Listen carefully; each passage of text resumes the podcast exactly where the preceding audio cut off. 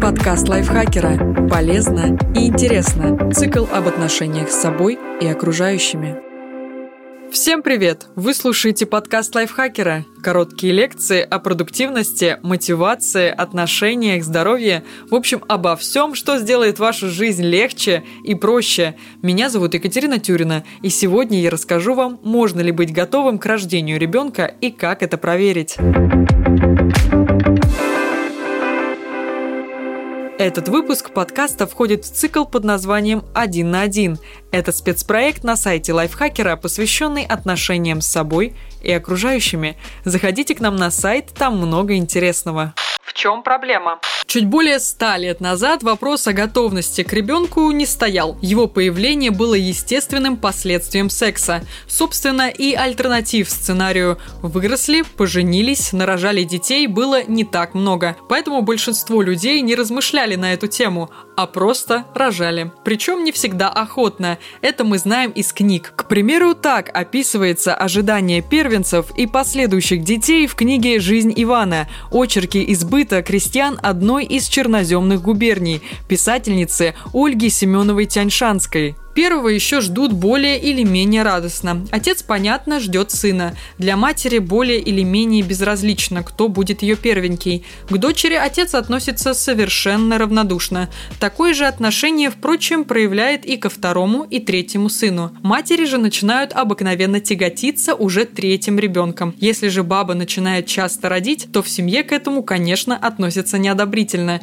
не стесняясь иногда делать грубые замечания по этому поводу. В 20 веке появилась эффективная контрацепция и легализовали аборты. В результате детей стало меньше, а ценность их возросла. Благодаря популяризации психологии люди начали понимать, что ребенок не может расти как трава. Родители должны не только удовлетворять его физические потребности, но и вкладываться в образование, развитие и воспитание. А это отнимает много времени, сил и денег. В итоге к концу 20 века вопрос готовности к рождению ребенка ребенка стал актуальным. Люди задумываются, хотят ли они изменить привычную жизнь и есть ли у них ресурсы, чтобы вырастить счастливого, психологически здорового человека. Иногда терзания так сильны, что заставляют откладывать родительство, а иногда они осознают, что не были готовы уже после появления ребенка на свет. Мама двоих детей Наталья Хоробрых родила первого ребенка в 22 года и точно не была к этому готова. Ей казалось, что он мешает, ограничивает свободу что из-за него она чего-то в жизни не достигнет. Большей частью ребенок ее раздражал, и она никак не могла привести свое эмоциональное состояние в гармонию. Наталье казалось, будто бы во всем, что у нее в жизни не случилось, виноват он, что она жертвует собой и многое для него делает, а он этого не ценит. Не хватало ни знаний, ни мудрости. В какой-то момент молодая мать поняла, что ребенок вырос, и она для него не авторитет. После его упрека «ты плохая мать» Наталья успокоилась и честно сказала себе «Да, ты плохая мать, но не будешь терзаться по этому поводу. Уж как есть, так есть. Она перестала приносить себя в жертву, при этом позволила сыну самостоятельно делать выбор и совершать первые жизненные ошибки. Ее отношения с ребенком перешли в формат дружеских и остаются такими – но по мере того, как рос старший, Наталье очень хотелось еще ребенка. Она родила его уже в 38 и стала увереннее и спокойнее. Она почувствовала готовность к осознанному материнству, когда поняла, что хочет ребенка не для себя, не для того, чтобы он реализовывал ее мечты или оправдывал ожидания. Не было никаких мыслей о стакане воды или о помощи в старости. Было просто желание подарить новую жизнь и свои запасы любви. Именно это кажется сейчас Наталье зрелым решением – относиться к ребенку как к личности, а не как к своей собственности. Не мешать расти таким, какой он есть. Она убеждена, что только своим примером можно показать, как быть счастливым. Даже работу Наталья перенесла преимущественно в онлайн, чтобы побольше времени проводить с ребенком. Она не стремится быть идеальной мамой, а помогает ему быть собой. Может ли человек быть уверен, что готов к детям?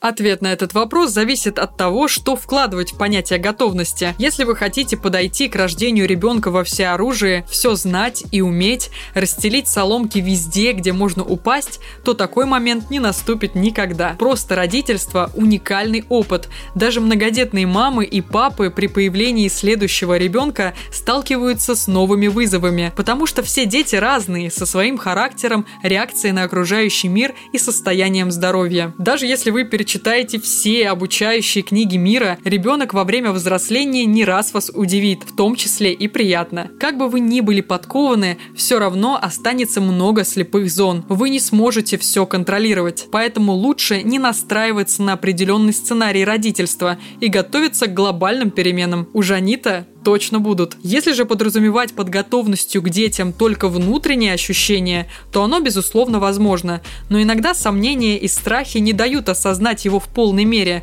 Для этого надо чуть глубже заглянуть в себя. Как понять, готовы ли вы к рождению ребенка? Чтобы разобраться с сомнениями, репродуктивный психолог Ольга Кавер советует простую методику. Выпишите на листочек прилагательные, которые описывают вас.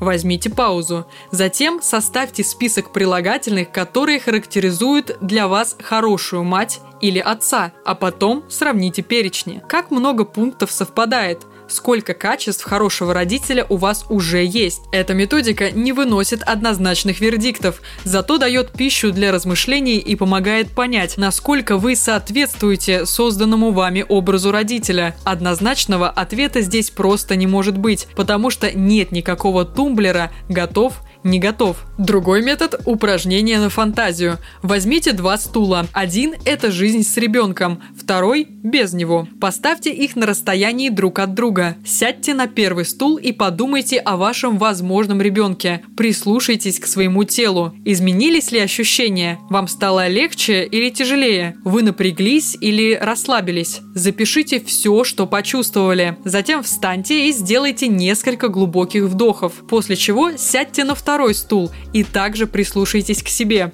А теперь встаньте и посмотрите, на каком из стульев вам было комфортнее. Тело нас никогда не обманывает. Если вам комфортнее в ситуации без ребенка, то, возможно, вы еще не готовы. Но при желании с этим можно работать, в частности, у психолога. Что касается страхов, поступать с ними нужно так же, как и с опасениями из других сфер, а именно смотреть каждому из них в глаза, искать корни и думать, можно ли как-то изменить ситуацию, чтобы их устранить изменить. Допустим, человек опасается, что будет жестоким родителем, потому что с ним самим плохо обращались в детстве. Но повторение сценария совсем не обязательно. Это никак нельзя проверить в теории. Зато в будущем можно отслеживать свое поведение и при необходимости обратиться к психологу. Или, скажем, пара живет в крохотной квартире студии и боится, что с ребенком там просто не уместится. Это вопрос денег, а не психологии. Но страх остается страхом. Если это единственное опасение, стоит перевести все в практическую плоскость и искать решение проблемы. Можно отложить беременность до покупки квартиры побольше,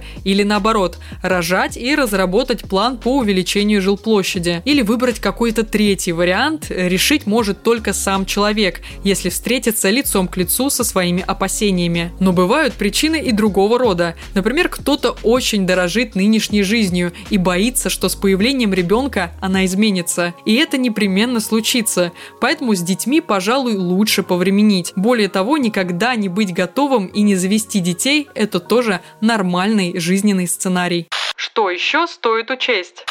Реальное родительство не совпадает со стереотипным. Иногда люди обнаруживают, что не готовы становиться мамой и папой из-за того, что повелись на лубочную картину стереотипов. Родительство представляется исключительно счастьем. В фантазиях семья, взявшись за руки, бежит по зеленой травке и смеется. Неведомо кто подкидывает каждому зайке по лужайке и нет никаких проблем. На деле это микс из счастья, умиления, гордости, слез, недосыпа и послеродовой депрессии, а забота о ребенке в первую очередь рутина, которая отнимает много времени. Чем больше будущие родители готовы к такому раскладу, тем больше совпадут их ожидания и реальность.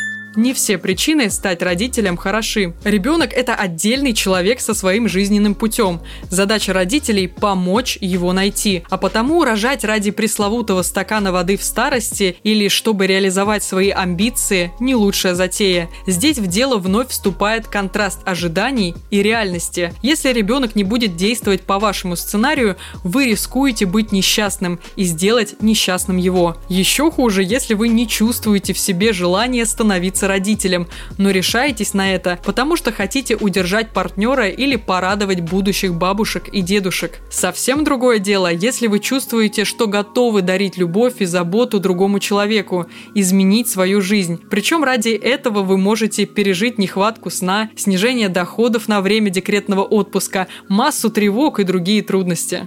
Быть готовым не обязательно. Конечно, здорово подойти к рождению ребенка осознанно, но если беременность застала вас врасплох, это совершенно не значит, что вы будете плохими мамой или папой и как-то не так воспитаете ребенка. Родительство – долгий процесс. Вы точно совершите на этом пути не одну ошибку, что совершенно нормально. Будьте рядом, любите, помогайте, и все у вас получится. Благодарю Наталью Копылову за прекрасный текст. И вас благодарю за то, что прослушали этот выпуск. Я пока детей рожать не планирую, но если за первого ребенка будут давать миллион или 1500, сразу мне пишите или звоните. Я постараюсь экстренно родить. Подписывайтесь на наш подкаст на всех платформах, ставьте ему лайки и звездочки, а также заходите к нам в чат в Телеграме. Мы там общаемся и обсуждаем свежие выпуски. На этом я с вами прощаюсь. Пока-пока. Подкаст лайфхакера. Полезно и интересно. Цикл об отношениях с собой и окружающими.